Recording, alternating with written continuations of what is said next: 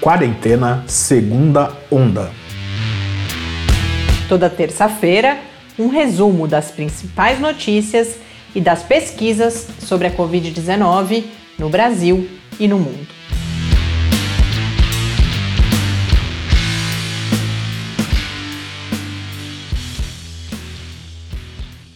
Segunda Onda, semana 21. Olá, sejam muito bem-vindos, bem-vindas a este nosso 21 primeiro encontro, aqui nessa segunda onda de quarentena. Eu sou Mariana Petson. E eu sou Tarcio Fabrício. Hoje eu passo rapidamente por essa conversa inicial, porque eu não sei você no Twitter, Tarcio, no e-mail ninguém escreveu pra gente. Tudo no Twitter. silêncio, né? Tudo, tudo silencioso. Tá todo mundo no clima olímpico, acho. É, agora voltou a CPI também, né? As distrações estão a se CPI multiplicando. voltou ontem, tá pegando fogo, né? Ontem, um para quem confusão. nos ouve na estreia, aqui É, na é, quarta-feira, é. estamos gravando na quarta. Quem nos ouve depois, na, também na Rádio Fiscar, aí na, na reprise no final de semana. Mas estamos aí com essa, esses novos, novos motivos de atenção, mas fica então o convite. Eu vou dar o- os endereços para quem ainda não, não registrou, quem está começando a nos ouvir, não só para que conversem conosco, mas vou dar uma tarefa aí para os próximos dias. O e-mail é o podcastquarentena@gmail.com, Twitter é o QuarentenaCast. E a gente quer ouvir de vocês, a gente já fez isso algumas vezes, não é só pra gente saber que, que vocês gostam de, da gente, não. É, é sempre muito bom receber essas mensagens carinhosas também. Mas a gente está avaliando um pouco aqui o futuro do podcast, o quanto a gente segue. Começamos a pensar já em novas produções, a gente talvez aumentar um pouco a abrangência, falar de ciência como um todo, mas em grande medida com algumas das características que a gente tentou imprimir nessa história do quarentena. Então, falando do processo de produção de conhecimento, debatendo ciência. Mas para isso, a gente, é claro, a gente tem o, o retorno dos números, mas a gente queria saber de vocês também, quem está nos ouvindo, o que, que acha disso, se acha que ainda a gente tem. Não estamos falando de parar amanhã, a gente está começando a programar esse futuro, então a gente queria saber de vocês como que vocês veem a continuidade, a interrupção, essa possibilidade da gente fazer algo mais abrangente. É claro que de vez em quando devemos voltar a falar de Covid-19, mas enfim, queremos compartilhar a partir dessa nossa trajetória comum aí ao longo de mais de um ano, saber quem é que segue conosco e o que, que acha da continuidade ou não desse espaço. E eu tô curioso para saber quem são as pessoas que começaram a ouvir Mais o podcast recentemente. mais recentemente pela rádio. Então, se você é um novo ouvinte pela Rádio Fiscar, escreve pra gente também contando. Então, reiterando, podcastquarentena.gmail.com é o nosso e-mail e no Twitter a gente também pode conversar pelo QuarentenaCast. Os números mais recentes que nós temos aqui, registrados no dia 3 de agosto no Brasil, são de um total de casos de 19 milhões 986 mil e 73. É curioso que a gente se aproxima aqui no Brasil de 20 milhões de casos e no mundo estamos muito próximos. É, o número é quase equivalente, só que aí se aproximando dos 200 milhões de casos, porque no mundo nesse momento que a gente coletou, né, esses dados para essa gravação, são 199 milhões 906 mil 769 casos. Então, no Brasil a gente se aproxima de 20 milhões, no mundo 200 milhões. E num momento muito emblemático da pandemia, como foram vários até aqui, mas a gente tem ah, uma situação muito particular de, de volta de, de crescimento, um, uma angústia muito grande, um receio com o que a variante Delta tem feito em todo o mundo. Daqui a pouco a gente fala com mais detalhes um pouco dessas diferentes situações. Os áudios nos trazem um pouco esse clima também, mas quis deixar registrado já que estamos mais uma vez perto desses marcos simbólicos de números aí de casos de Covid-19. Os casos aqui no Brasil, embora a gente observe na curva, olhando assim, uma queda, os números estatisticamente ainda indicam estabilidade. O que vem caindo são as mortes, nós estamos nesse momento com uma média móvel de 956 mortes, mas essa situação em alguns estados já não é essa, então uh, também tem dados aqui da Fiocruz indicando, por exemplo, uh, em São Paulo e no Rio de Janeiro, não mortes, mas hospitalizações de idosos com mais de 80 anos voltando a crescer. São várias as explicações possíveis para isso. Mas, enfim, como sempre a gente diz, se não fosse por tudo isso, só pelo número absoluto, né, ou, ou, a média móvel de 956, são 900, quase mil ainda pessoas morrendo por dia de Covid-19. Então, é, é, embora, claro, a gente goste de ver essa, esses números aparentemente caindo, estamos longe de poder falar em controle da pandemia aqui no Brasil. O total de mortes já é de 558 mil 597. Enquanto isso, embora tenhamos ultrapassado um marco também na vacinação, superamos os 20% de pessoas totalmente vacinadas, né, com, seu, com a sua imunização completa, seja com duas doses da maior parte das vacinas ou com a, a dose única da vacina da Janssen, 20% é, é, sempre foi muito pouco, e agora que começa a se falar por causa inclusive dessas características de maior transmissibilidade da Delta, que esse patamar da tão falada imunidade de rebanho, mas agora por vacinação, é, cresce. Se antes a gente falava em 70%, agora já está se falando em 90% de pessoas imunes pela vacinação. Então, é, realmente 20% é um número muito pequeno e num ritmo que segue bastante lento. No mundo, para a gente completar esse quadro, as mortes estão em 4 milhões 251 mil 942.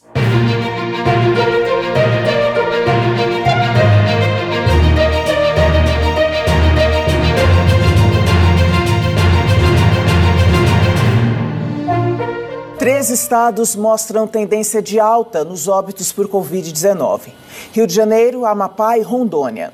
Mas o Brasil registra a menor média móvel de mortes por Covid em sete meses. A variante Delta, que é muito preocupante. Para que você tenha uma ideia, viu, Adriana? Aqui na capital, 45% é, das amostras de monitoramento, né, de genotipagem, já são da variante Delta. E no estado do Rio de Janeiro, 26%. E como a gente vem dizendo aqui no microfone da Jovem Pan, ao longo de agosto, a variante Delta é, tende a ser dominante na cidade e no estado do Rio de Janeiro. A vacinação é fundamental para enfrentar essa nova cepa. As mortes e as hospitalizações continuam em queda, mas hoje o secretário de Saúde de São Paulo disse que a taxa de transmissão voltou a ficar acima de 1. O que, é essa taxa de transmissão? Quando ela está, por exemplo, em 0,8, significa que 100 pessoas transmitem o vírus para 80. Agora, quando ela está acima de 1, quer dizer que há uma progressão de aumentar a epidemia. Então, por exemplo, se está em 1,1, 100 pessoas transmitem para 110. Então, a gente está de de novo acima de um, já é um alerta aí para os agentes de saúde. E os motivos são, é, eles destacaram a variante Delta, que está sendo, se está se, se disseminando aqui na cidade de São Paulo, inclusive com 22 casos, mas também o próprio inverno, né, as baixas temperaturas que normalmente agravam as doenças respiratórias. Então, por isso, é, eles estão observando, os casos também pararam de cair, estão agora em estabilidade, tudo isso gera uma preocupação, mas como é recente, agora é o momento de observar, aumentar a testagem e ficar de olho aí nesses números. A rejeição às vacinas contra a Covid por parte da população preocupa a Europa. Somente na França, na Espanha e na Alemanha, quase 40 milhões de pessoas admitiram que não querem se vacinar. Entre os franceses, são 24%, e entre os alemães, 22% os que recusam a vacina. Na Espanha, o índice de rejeição é de 11%.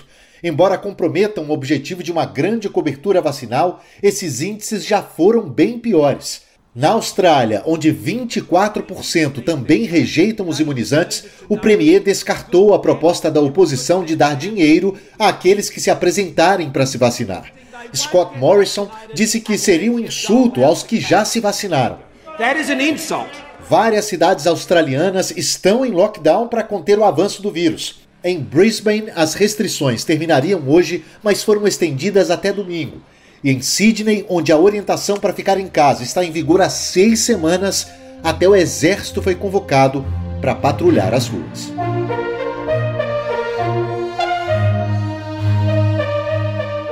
A cidade de Tóquio, cidade olímpica, registrou mais uma vez um novo recorde de infecções diárias pelo coronavírus nesta quarta-feira. Foram mais de 4 mil e 100 novos casos em 24 horas. Esse é um dos principais destaques agora em vários jornais pelo mundo. Eu separei a capa da rede japonesa, NHK, falando inclusive que este número de hoje é mil a mais, representa mil casos diários a mais do que os números que estavam sendo registrados na semana passada. Ou seja, os números estão mostrando que a disseminação do coronavírus em todo o Japão ainda está avançando, né? não mostra sinais de desaceleração. E aí, com isso, o principal consultor do governo japonês sobre assuntos relacionados à pandemia pediu para que o estado de emergência que está em vigor atualmente em Tóquio e em outras regiões vizinhas seja estendido para todo o país.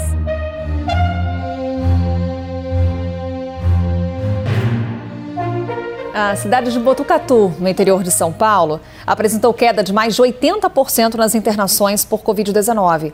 O município participa de um estudo de vacinação em massa com o imunizante da AstraZeneca. O resultado positivo foi possível antes mesmo que toda a população estivesse vacinada com as duas doses.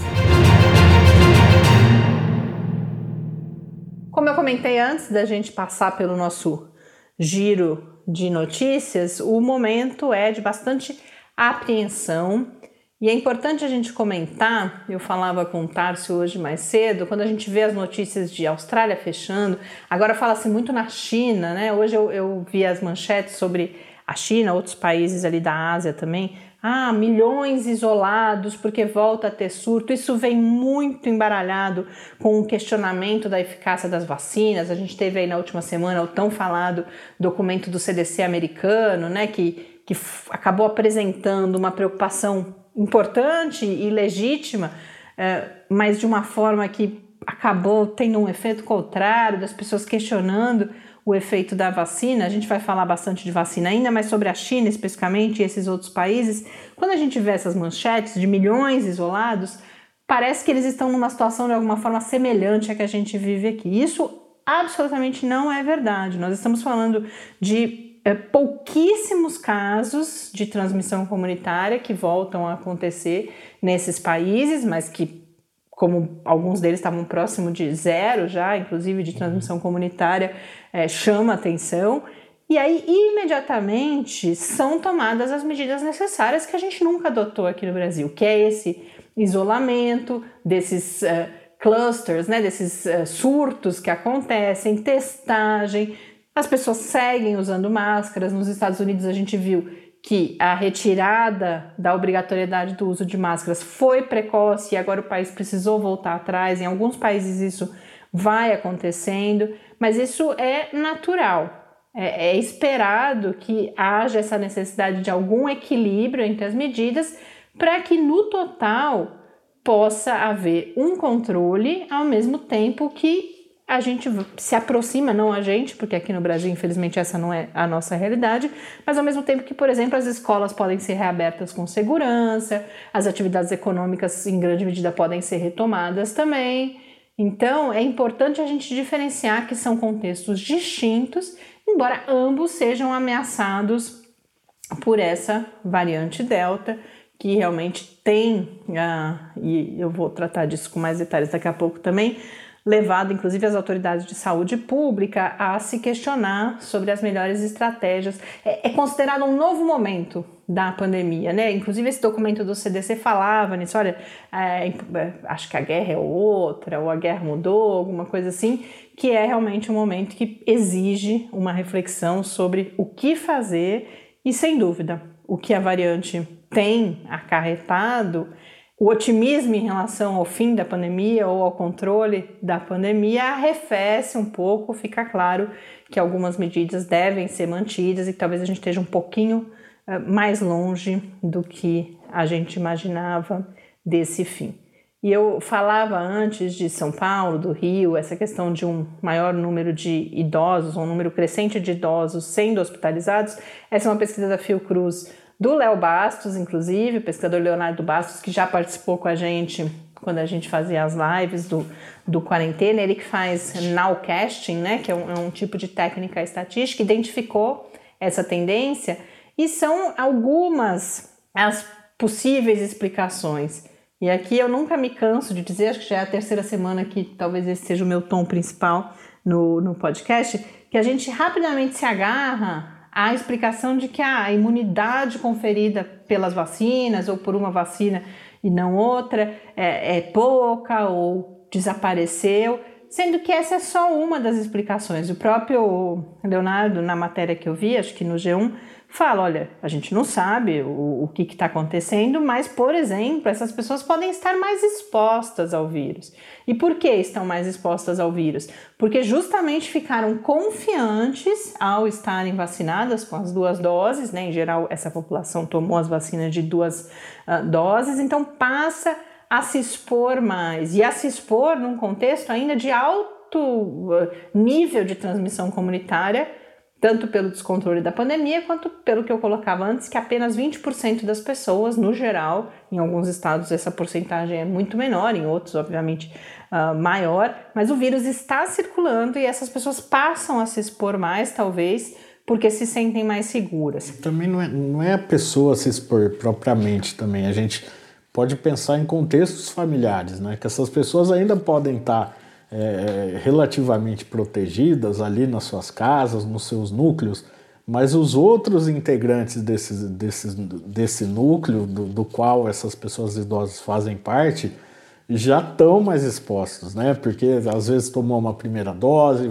teve que voltar a trabalhar, ou o caso mais absurdo, cansou, né? Do, do, das medidas de distanciamento, ou pior ainda, não acredita nessas medidas. Então, essa pessoa, embora tenha uma sensação de que está protegida tanto pela vacina quanto por estar tá um pouco mais reclusa, não, acaba não levando em conta que quem pode trazer o vírus é um parente próximo, é um familiar, um filho, um neto, que está se expondo, né? Então, eu acho que isso é, é algo que tem que se pensar e colocar nessa fórmula também, né? E a, uma, uma formulação desse contexto todo que eu achei muito interessante, uma matéria no É o País, não é o País aqui em português, né, do Brasil, que fala que o Brasil decretou um novo normal, como se fosse possível ter um novo normal por decreto. Mas a situação é exatamente essa. Eu falava semana passada na expressão wishful thinking, é uma outra forma de colocar, olha, cansamos de pandemia, a gente não quer mais, então vamos decretar que está tudo bem. Exato. Essa matéria traz alguns exemplos, o que eu achei mais emblemático, ela fala de alguns estados que já estão planejando reabertura, se o Rio de Janeiro fala numa, em festa, em setembro, e no Ceará, alguns eventos como casamentos, por exemplo, foram autorizados em ambiente fechado para até 100 pessoas, com algumas regras, como por exemplo, apenas os anfitriões podem tirar a máscara para tirar foto e não pode dançar. Então, além de ser uh, é, é, esse bordão, né? Não, mas com todas as medidas de, de segurança, como se isso só resolvesse. E outra, como se a fiscalização desse conta, por exemplo. Não só a fiscalização, a gente precisaria de processos educativos, de uma série de coisas que não estão acontecendo. Então é, é, é muito triste que a gente veja esse tipo de, de, de falácia mesmo, como se por mágica é, a situação fosse melhorar aqui no Brasil, o que infelizmente não é verdade. Só antes da gente eh, acompanhar, abordei alguns desses tópicos na minha conversa com o professor Bernardino, antes da gente uh, falar com ele, trazer algumas notícias de certa forma positivas aqui sobre vacinas no Brasil.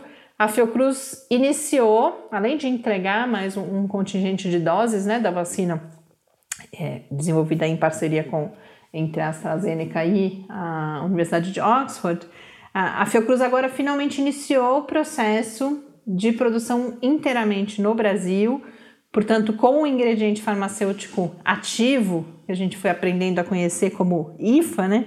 Produzido aqui no país, mas ainda não significa que a gente vai estar recebendo as doses produzidas aqui.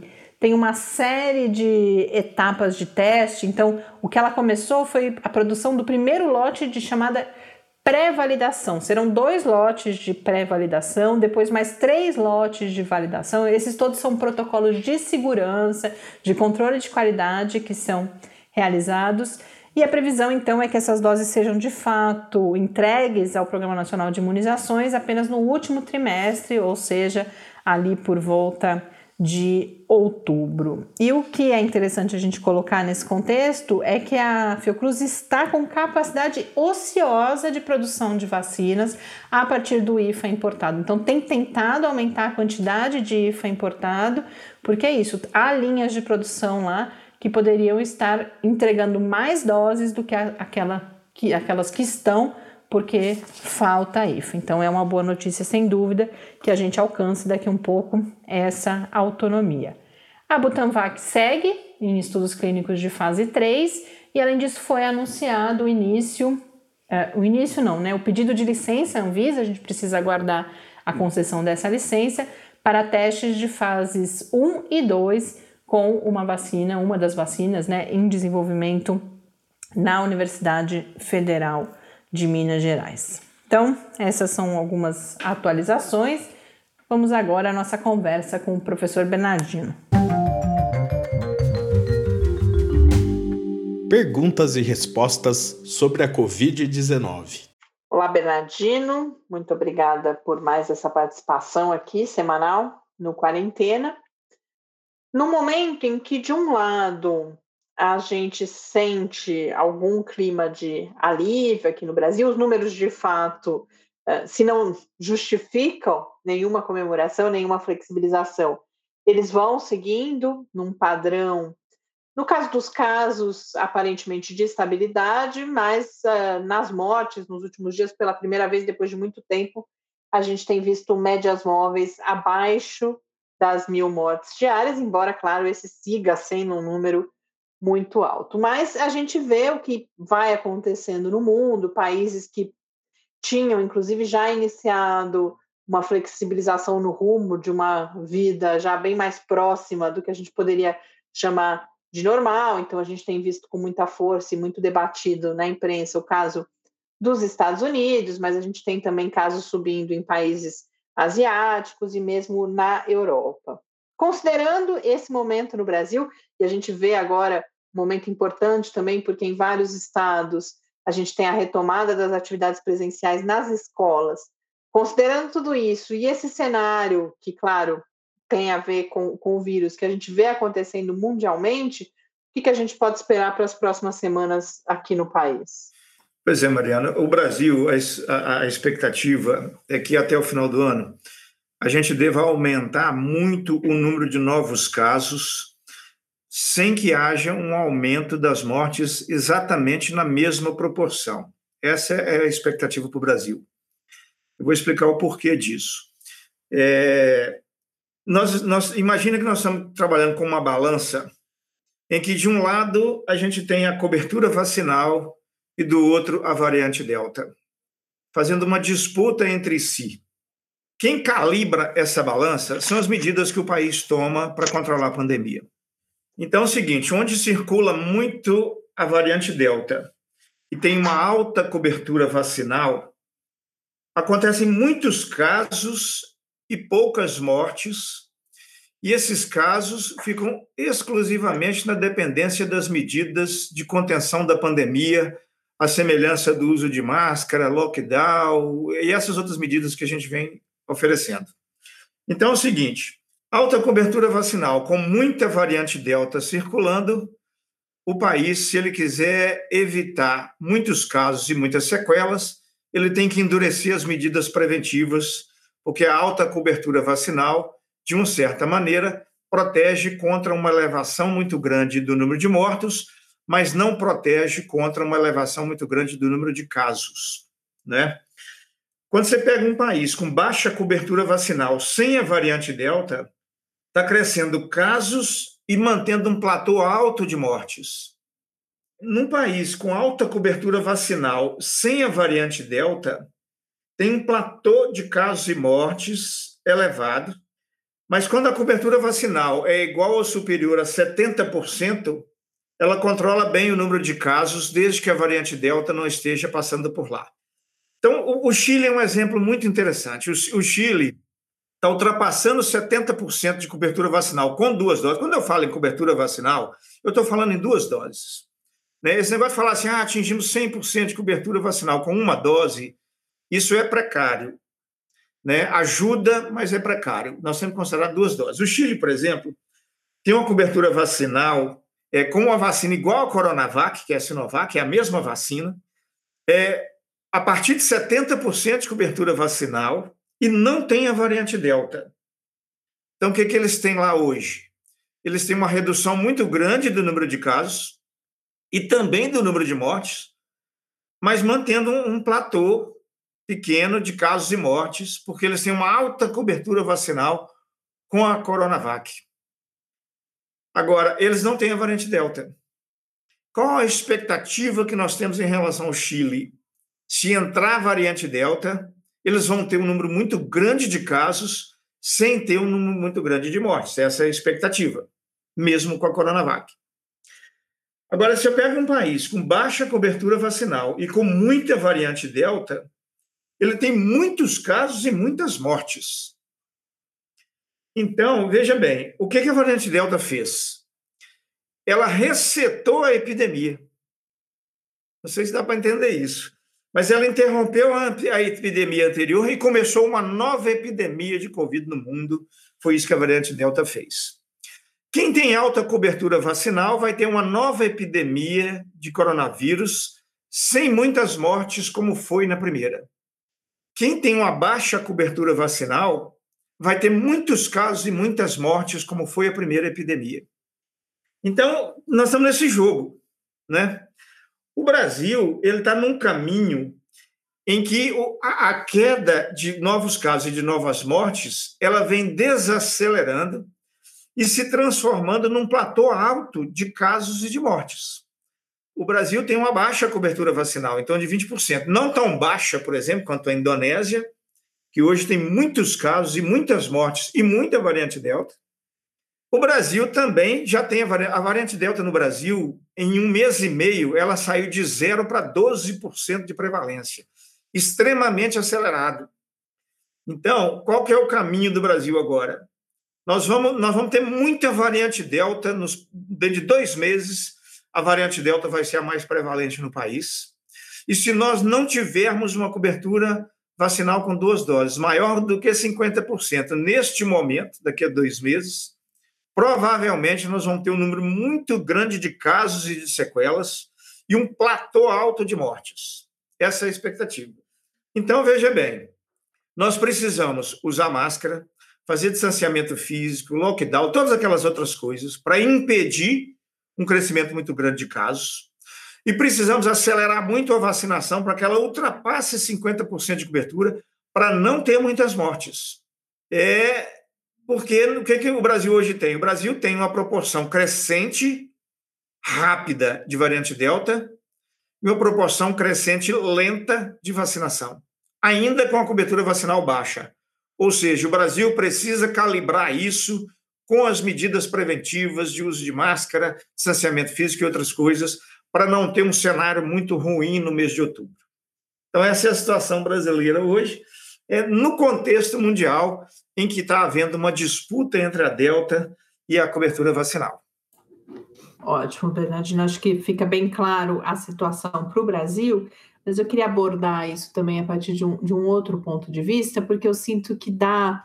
As pessoas vêm expressando, eu pessoalmente sinto isso também, um desânimo ainda maior quando a gente vê isso acontecendo no mundo, e agora você usou essa ideia do, do resetar a, a epidemia, a pandemia, como se ela estivesse começando de novo, pode dar a sensação de que nós nunca eh, venceremos o vírus, mesmo, por exemplo, que as medidas sejam adotadas, que a gente não retornará à possibilidade de convívio nos moldes que tínhamos antes. É isso que, esse, que essa nova fase da pandemia significa? ou é porque a gente ainda não encontrou, claro, além das características do, do vírus, mas porque a gente não encontrou esse equilíbrio, equilíbrio entre as medidas que precisam ser adotadas junto com a vacinação para que a gente caminhe para um vírus que, mesmo que se transforme em um vírus que siga entre nós, não cause mais todo esse problema que a gente está vivendo e, sobretudo, claro, as perdas de, de vidas que a gente tem testemunhado em todo o mundo? Pois é, Mariana, veja bem, nós estamos pagando o preço do erro que nós cometemos por não controlar a pandemia de uma maneira radical no começo. Porque quando a gente não faz isso e a pandemia corre solta, igual o caso do Brasil, da Índia, isso oportuniza o desenvolvimento de formas mutantes do vírus. E essas formas mutantes, à semelhança da Delta, ameaçam a que não consigamos controlar a pandemia. No, no médio prazo, não sei se no longo. Então, ou a gente adota medidas muito duras de controle da pandemia e abate essa pandemia de uma vez, porque com essas medidas parcimoniosas, essas medidas que não controlam, como é o caso que o Brasil tem feito, elas colaboram para que o controle não aconteça nunca, porque elas permitem a formação de novas mutações virais. A China é um exemplo espetacular para nós. A China é um exemplo espetacular. A China é o seguinte: a China tem uma cobertura vacinal baixíssima. A cobertura vacinal no Brasil é igual ou até maior do que a China. E a China fez um controle exemplar da pandemia e eles não vivem o problema que nós estamos vivendo aqui da epidemia crônica. Praticamente eles resolveram o problema da epidemia lá sem vacina. Mas lá é o seguinte: falou assim: tem uma pessoa com Covid aqui no bairro Araci, eles trancam a fronteira do bairro, botam lá uma central de isolamento, põe todo mundo em isolamento, testa 100% do bairro e contém a pandemia. Eles fazem isso, aqui nós não fazemos isso, entendeu? E aí nós ainda atrapalhamos a China, porque nós ajudamos a construir mutações de vírus. A mutação Delta aconteceu na Índia em função desse descuido, e agora essa mutação Delta entrou na China e está começando a trazer problema para eles. Mas a China é esperta. O que a China fez? Na hora que ela pegou um caso com Delta lá, ela botou em isolamento 2 milhões de pessoas e está testando 9 milhões de pessoas para colocar em isolamento, para impedir que a variante Delta lá faça qualquer estrago.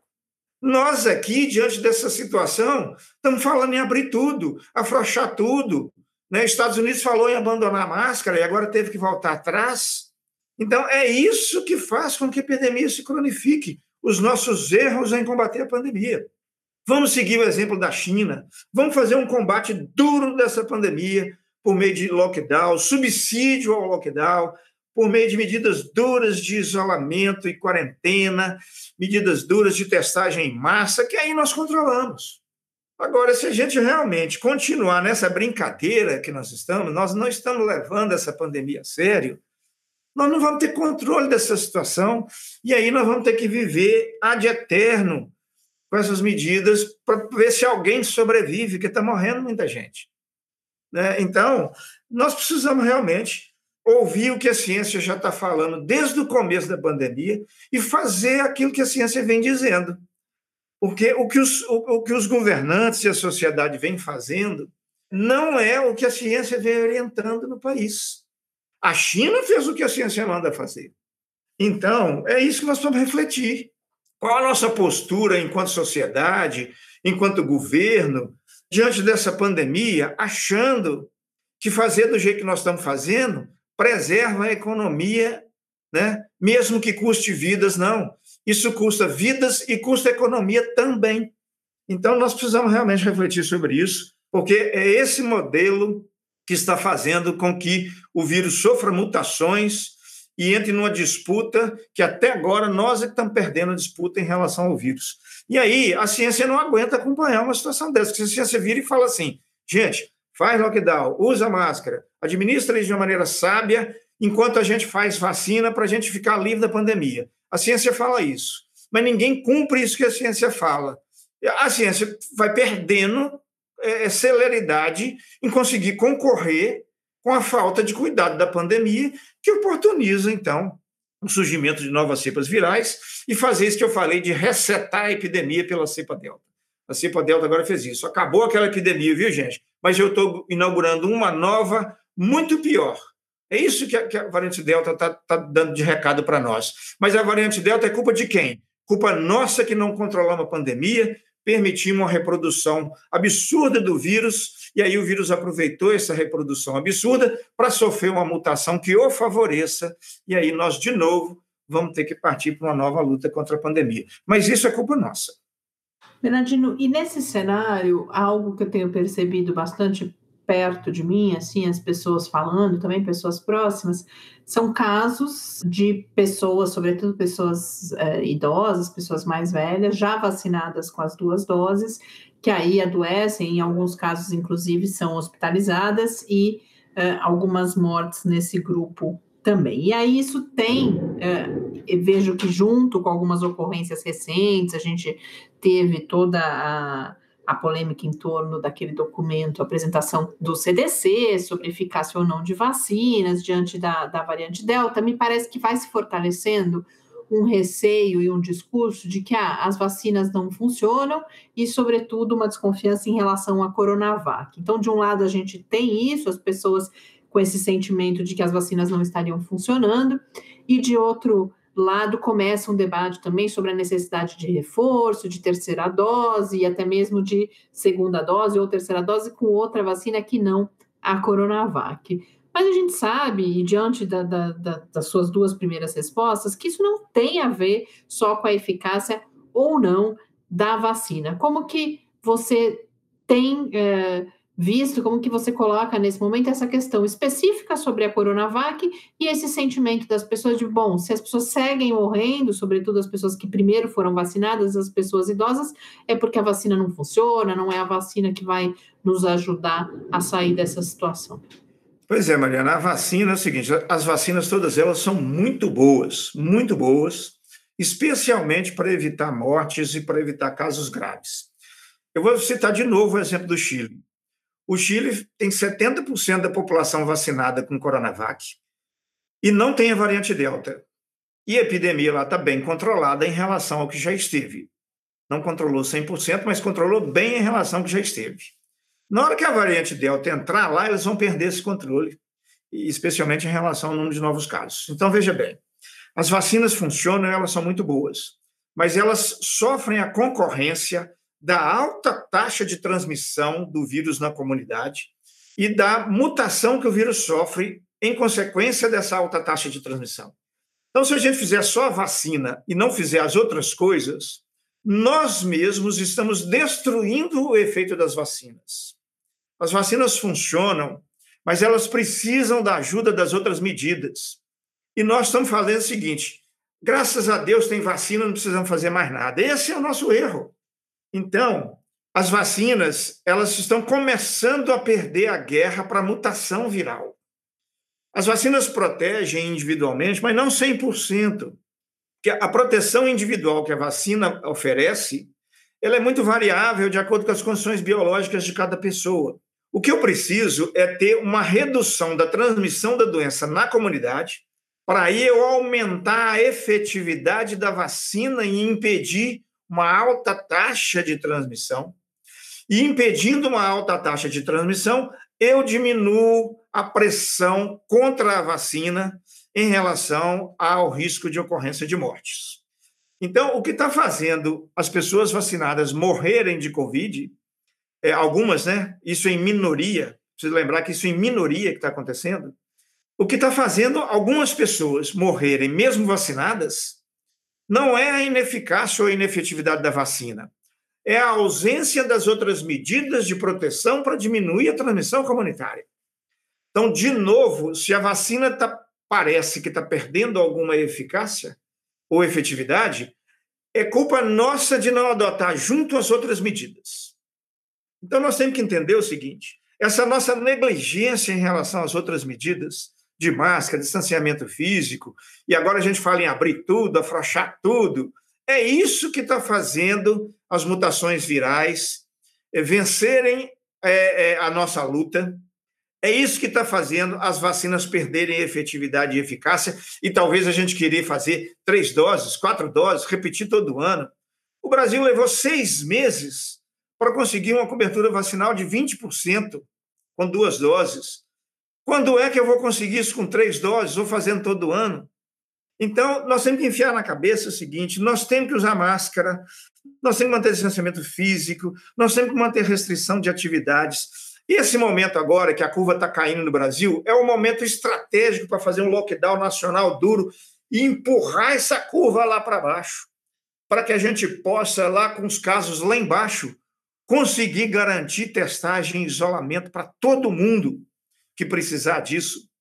Mas a gente não faz, a gente negligencia máscara, a gente não faz testagem em massa, a gente não isola ninguém e quer que a vacina faça um milagre, enquanto nós estamos trabalhando contra a vacina na hora que a gente afrouxa tudo e deixa a doença transmitir à vontade e essa transmissão indiscriminada da doença pressiona contra a vacina, aumenta formas mutantes e aí a gente não consegue avançar. Então, a vacina é de muita boa qualidade. Eu aconselho 100% da população tomar, no mínimo, duas doses de qualquer vacina que seja, mas só isso não dá. Nós temos que fazer as outras medidas, porque a vacina não é a detentora do milagre que vai resolver definitivamente o problema da pandemia, porque nós conspiramos contra a vacina na hora em que a gente não adota as outras medidas e mantém a taxa de transmissão lá nas alturas, oportunizando redução da efetividade da vacina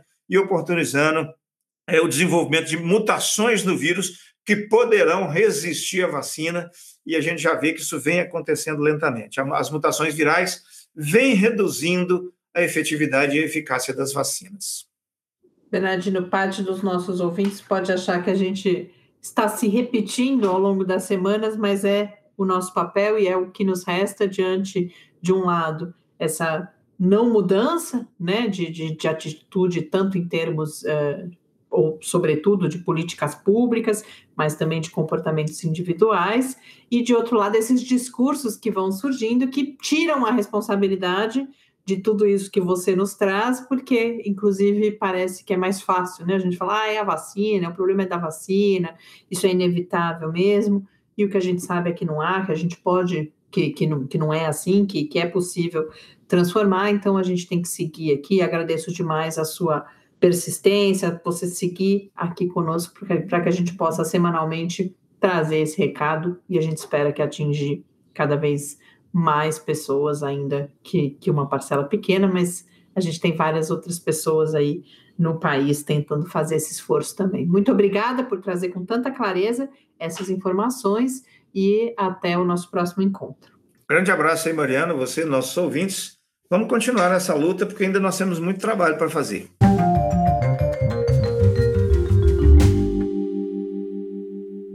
De volta aqui uh, ao Quarentena. Professor Bernardino, inclusive, agora terá as suas duas semanas de férias, então essa foi a última conversa por um tempo. Mas para compensar, eu já estou conseguindo agendar, a gente vai voltar a ter algumas entrevistas aqui nas próximas semanas. Bom, eu queria falar agora sobre um, um texto muitíssimo interessante que eu localizei, inclusive já compartilhei no Twitter do Quarentena Cast so, não só muitíssimo interessante, eu diria que foi um dos textos mais esclarecedores que eu li recentemente sobre as dificuldades de, de lidar com informação, desinformação nessa pandemia. Então, tem uma discussão muito interessante sobre isso. E aí, informações muito importantes, esclarecedoras, para a gente entender pontos-chave do que está acontecendo e dúvidas que a gente tem, porque é um texto publicado num periódico do grupo Nature sobre falsas dicotomias. São seis falsas dicotomias que eles colocam no contexto da Covid-19, que são. Por que dicotomias? Né? É, é a apresentação de debates como se. Como é preto e branco, como eles colocam, quando há uma série de tons de cinza entre extremos e o quanto isso favorece a polarização, o quanto a simplificação de assuntos que são muito complexos causa uma dificuldade de compreensão do que a gente está vivendo. Inclusive porque esse é um contexto muito particular, como eles colocam lá, nós não estamos acostumados, a população em geral, que não está tá familiarizada ali com o modo de produção da ciência, com o universo acadêmico, não está acostumado, é, esse contingente de pessoas, a ter contato, um, com a ciência dita emergente ou em construção, e com políticas públicas que mudam com uma certa frequência. Em geral, o conhecimento científico com o qual a gente convive é aquele conhecimento científico já consolidado, e aí ele vai embasar políticas públicas que duram no tempo. Esse não é o contexto que a gente está vivendo, e isso causa uma ansiedade por informações sem ambiguidade, uh, um, um, uma angústia por ter de, de, lidar com a incerteza. Então, esse texto aborda tudo isso para seis tópicos principais muito interessantes, que são as dicotomias, portanto, seis dicotomias entre proteger vidas e proteger a economia. Dois, entre o lockdown, o fechamento absoluto e a abertura total. Três, entre casos sintomáticos e assintomáticos. Quatro, entre transmissão por gotículas, as chamadas droplets em inglês, quem está acompanhando a discussão está mais acostumado a ver o termo droplets, né? Então, entre a transmissão por droplets e por aerossóis. Cinco, entre usar máscara ou não usar máscara. E por fim, entre sim, Covid-19 tem casos de reinfecção ou não, a reinfecção não existe. Como eu disse inicialmente, são falsas dicotomias, e aí o que é muito interessante, o que, que eles fizeram, esses autores? Uma revisão da literatura, daquele conhecimento disponível sobre essas temáticas, para mostrar tudo que existe entre cada um desses dois extremos. E eles organizam isso, inclusive, em duas tabelas. Tem um texto também, mas há sínteses em tabelas, uma voltada a pessoas que querem se aprofundar, mas também um resumo para o, o, público geral. Então, eu recomendo demais a leitura. Eu vou apresentar aqui muito resumidamente algumas dessas informações que eu destaquei, mas é um guia, tanto para que cada um de nós oriente o seu comportamento, eh, sane algumas dúvidas, mas que nos ajuda também nas conversas que temos com outras pessoas. Porque é muito comum. Eu, por exemplo, essa semana vivi muito a situação de pessoas falando: ah, as vacinas não funcionam como deveriam funcionar. Puxa, então não, não, não vai proteger como a gente imaginava. E que é isso? É ou protege ou não protege. Não, não existe tudo que, que acontece ali no meio, que nesse caso das vacinas a gente vem abordando aqui reiteradamente. Essa tabela ajuda muito a abordar esse tipo de coisa. Então, a dicotomia entre vidas e economia, por exemplo, é algo que hoje, felizmente, eu acho que começa a estar um pouco mais consolidado do que em momentos anteriores, que é a clareza de que a infecção descontrolada, de um lado, ela impacta tanto a questão de saúde sanitária quanto a questão econômica. E no, no outro polo, que as medidas de controle, se bem adotadas, se, se, se com uma coordenação nacional, vão proteger da mesma forma tanto vidas quanto permitir o início de uma retomada econômica. E um outro aspecto relacionado é que eles colocam como a resposta à pandemia, por causa disso tudo, tem que ser necessariamente interdisciplinar. Então é preciso que não só os profissionais da área da saúde, por exemplo, mas também profissionais da própria área da economia, de psicologia, de sociologia, de educação, diante dos grandes impactos que a gente vê com a impossibilidade do, do ensino presencial, que todos esses profissionais trabalhem juntos para que a gente salve ao mesmo tempo, portanto, as vidas e assim a economia, porque sem salvar vidas a gente não salva esse desenvolvimento econômico. Segunda dicotomia entre lockdown e abertura. O que eles vão. É, primeiro, um reconhecimento que é importante, embora seja óbvio, é importante que a gente diga isso publicamente: um reconhecimento dos danos que os lockdowns causam. É claro que ninguém está negando que fechar vai ter danos na própria economia, todas as questões de saúde mental que têm sido apontadas depois de. Acho que hoje em dia todo mundo consegue saber do que a gente está falando, porque mesmo quem está conseguindo ainda viver um pouco melhor já sente o quanto há um impacto no nosso bem-estar e em alguns casos daí já com questões de saúde mental mesmo. Então não é que não se reconheça isso. E aí eles colocam toda uma discussão e uma série de, de evidências sobre a importância de dosar benefícios, o custo-benefício do fechamento. Então, você fecha. E aí, um outro recado: quem determina a necessidade de fechamento e o quanto se fecha são os indicadores epidemiológicos. Então, eh, ninguém fecha porque quer, mas alguns, os indicadores levam a essa necessidade. E de outro lado, a abertura, ela não precisa ser total. Justamente, então, mais uma vez, é esse comentário sobre tudo que existe entre fechar e abrir. E além dos indicadores epidemiológicos, para se poder avançar nessa abertura, é fundamental que haja as medidas como rastreamento, controle. Então parece óbvio, né, a gente colocar nesses termos, mas a gente vê que quando a gente organiza dessa forma, a gente percebe que o grande desafio é parar de tratar como isso ou aquilo e criar inimigos, porque o que a gente tem quando a gente fala em polarização é isso: você tem um grupo que fala que tem que fechar 100%, outro grupo falando que tem que abrir 100% e a gente não chega a lugar nenhum e segue vivendo essa situação dramática, sobretudo aqui no Brasil.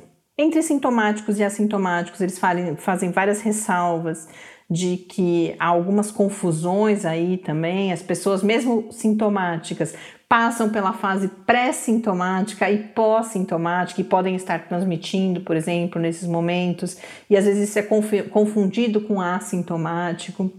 Evidenciam também o quanto essa denominação de sintomático esconde a grande diversidade de sintomas associados a Covid-19. E que inclusive começam a mudar, né? Agora, em algumas variantes, os sintomas são diferentes. Para quem é vacinado e por acaso contrai o vírus, tem sintomas ainda mais diferentes, né? Como o espirro, por exemplo, que era uma coisa que não era considerada. Aqui em casa a gente ficava tranquilo né? quando espirrava, agora e, a gente já fica meio E agora, atrás, né? para quem se vacinou, está sendo observado que o espirro começa a ser um sintoma quando a pessoa vacinada pega a Covid, de forma leve, obviamente, mas ela apresenta esse sintoma. Aí a outra dicotomia é justamente sobre droplets e aerossóis. Então, ah, é a gota menor, é a gota maior. O que eles colocam que o principal, o que a gente sabe é que a principal via de transmissão é a proximidade entre as pessoas pela via respiratória. Então, é tanto o, a gotícula com uma distância pequena quanto o aerossol. Eles vão criticar, portanto, o que eles estão fazendo é criticar o uso, inclusive, do termo em inglês airborne, que é o carregado pelo ar, porque diz que cria um pânico desnecessário, porque essa questão do airborne, das longas distâncias, é muito mais raro. É claro que existe contaminação comprovada já. É, eu lembro de um caso que a gente falou aqui em um banheiro utilizado por uma pessoa e depois, quatro horas depois, por outra pessoa, mas o que eles vão colocar é que esses eventos são muito mais raros e dependem de uma série de condições, então da quantidade de vírus, da falta de ventilação, do tempo de permanência nesse local. Então, que o importante é sempre a gente lembrar que a principal via de transmissão é pelo ar, com a pouca distância. O que significa? Que o distanciamento ajuda, que a ventilação é importante, que o uso de máscara é essencial. E aí a gente chega na quinta dicotomia entre máscara ou não máscara, em que eles vão destacar aspectos já bastante falados por aqui, o professor Bernardino voltou nesse tema várias vezes, de que não, não é só qual máscara, não é só a eficiência, então o N95, né, o PFF2, porque é 95% de filtração, mas que tão importante quanto isso é o ajuste da máscara no rosto, a sua respirabilidade, porque se for muito desconfortável, a chance da pessoa tirar a máscara é muito grande. E associado a isso o uso consistente.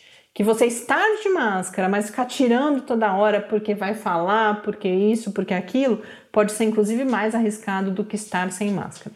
E fazem uma ponderação também, que me parece que no cenário brasileiro ainda não faz muito sentido, isso é para o contexto muito dos Estados Unidos, que existem sim algumas situações em que já se pode pensar no estar sem máscara, como por exemplo ao ar livre, porque é importante que as, levar em consideração que as pessoas uh, estão cansadas, que elas desejam algumas coisas. Então, como é que você justamente ajusta é, risco e benefício? E por fim, chegando, meu tempo aqui já está se esgotando e eu ainda quero falar de um último assunto, mas chegando na dicotomia reinfecção e não reinfecção, eles fazem um resumo para mostrar, sobretudo, que sabe-se pouco ainda sobre os mecanismos de reinfecção e o que está mais consolidado em termos de conhecimento é de que segue sendo um evento pouco frequente.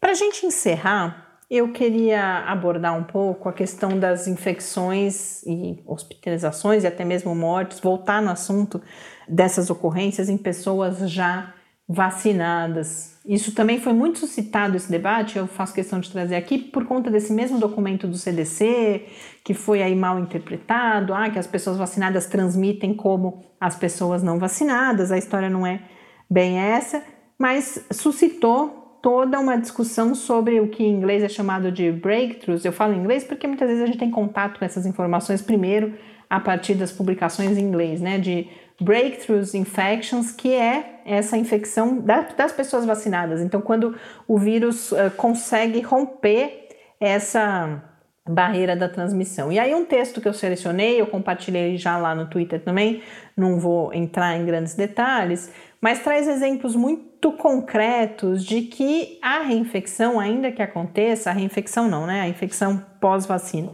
ainda que aconteça, ela ainda é um evento pouquíssimo frequente, um pouco mais frequente do que a gente esperava, e essa é uma situação que piora com a variante Delta.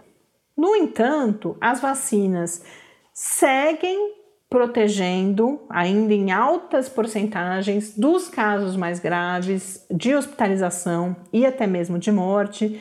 E aí nos leva, isso tem a ver com o que a gente falava antes dos polos, do que, que a gente tem que prestar atenção Primeiro, aquela, não vou voltar aqui, já falei várias vezes, a gente lembrar que a eficiência ou a efetividade da vacina será tanto maior quanto maior forem os outros cuidados que a gente tomar. E se a gente conseguir, usando esse poder que as vacinas têm e seguem tendo, aumentando a vacinação, mantendo os outros cuidados, a gente vai evitar justamente que, além de salvar vidas, claro, mas evitar também que novas variantes surjam que possam elas vir a ter um escape vacinal ainda maior, né, ou uma transmissibilidade maior, ou até mesmo virulência uh, maior. Então, isso se liga a uma outra discussão muito presente nesse momento, e com ela eu encerro, até porque imagino que a gente deva voltar bastante nisso nas próximas semanas, que é sobre a dose de reforço, sobre os chamados boosters, né? A gente tem visto isso também com esse anglicismo, vindo muito do, das primeiras publicações em inglês, do, do booster. E aí há uma crítica muito grande de várias organizações multilaterais, inclusive da Organização Mundial da Saúde, a esses planos dos países mais desenvolvidos de já começarem a dar essas doses de reforço, terceiras doses, esse ano ou no começo do ano que vem. O que se fala enfaticamente é que é o conhecimento sobre a necessidade de doses de reforço ainda é muito pequeno, não há ainda indícios dessa necessidade nesse momento, e mesmo que, claro, já há pesquisas mostrando, em alguns casos muito específicos, um, um aumento da imunidade, a gente tem um problema muito maior a enfrentar nesse momento, que é de países em que nem mesmo as populações mais vulneráveis, como por exemplo profissionais de saúde e idosos, sobretudo, receberam nem a primeira dose da vacina. Então, o que se defende é que o desafio a enfrentar nesse momento no mundo é vacinar essas pessoas nesses países, porque vale a mesma discussão que se fez no começo disso tudo, infelizmente o que a gente observou não foi a solidariedade, foi a inequidade na distribuição das vacinas, mas que se não há, não há como criar, além da, da questão ética, moral, né, de você criar bolhas de vacinação em alguns países, isso não protege esses, esses países, porque as pessoas e os vírus, portanto, seguem circulando. Então, o discurso mais forte nesse momento é o da evidência de que se a gente não sabe da necessidade de terceira dose, se tem algo que a gente sabe é do da consequência de pessoas não vacinadas e que então, nesse momento, a prioridade sem dúvida é dessa vacinação. Há alguns textos sobre isso eu compartilhei lá no Twitter, inclusive a Nature, um, um comentário na Nature, falando que essa discussão sobre doses de reforço, já há países fazendo reforço, inclusive, Israel falou em começar a vacinar, os Emirados Árabes Unidos, Bahrein, e começa. A, Estados Unidos, por enquanto, diz que não vai fazer isso. Na Inglaterra já há um plano para começar a vacinar em setembro.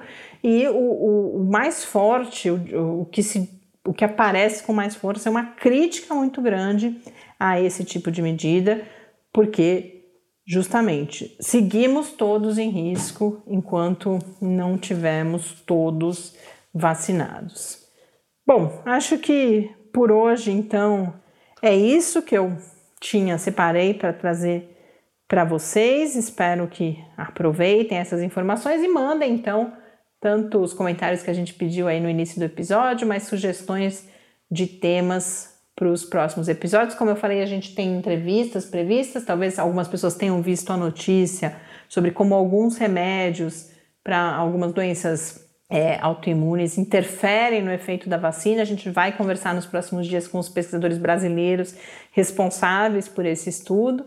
Então, esse é um tema que a gente deve trazer já na semana que vem e a gente fica aguardando aí as sugestões de vocês. Um grande abraço. Leiam o texto que eu falei das falsas dicotomias. Infelizmente, mais uma vez, é um texto originalmente em inglês. Estou pensando até em talvez fazer uma tradução porque realmente é um conteúdo muito rico. Então, para quem tem essa possibilidade de fazer essa leitura já nesse momento, recomendo demais. Um grande abraço e até a próxima semana. Até a próxima semana. Lembre-se de tomar sua vacina quando chegar a sua vez e fique em casa.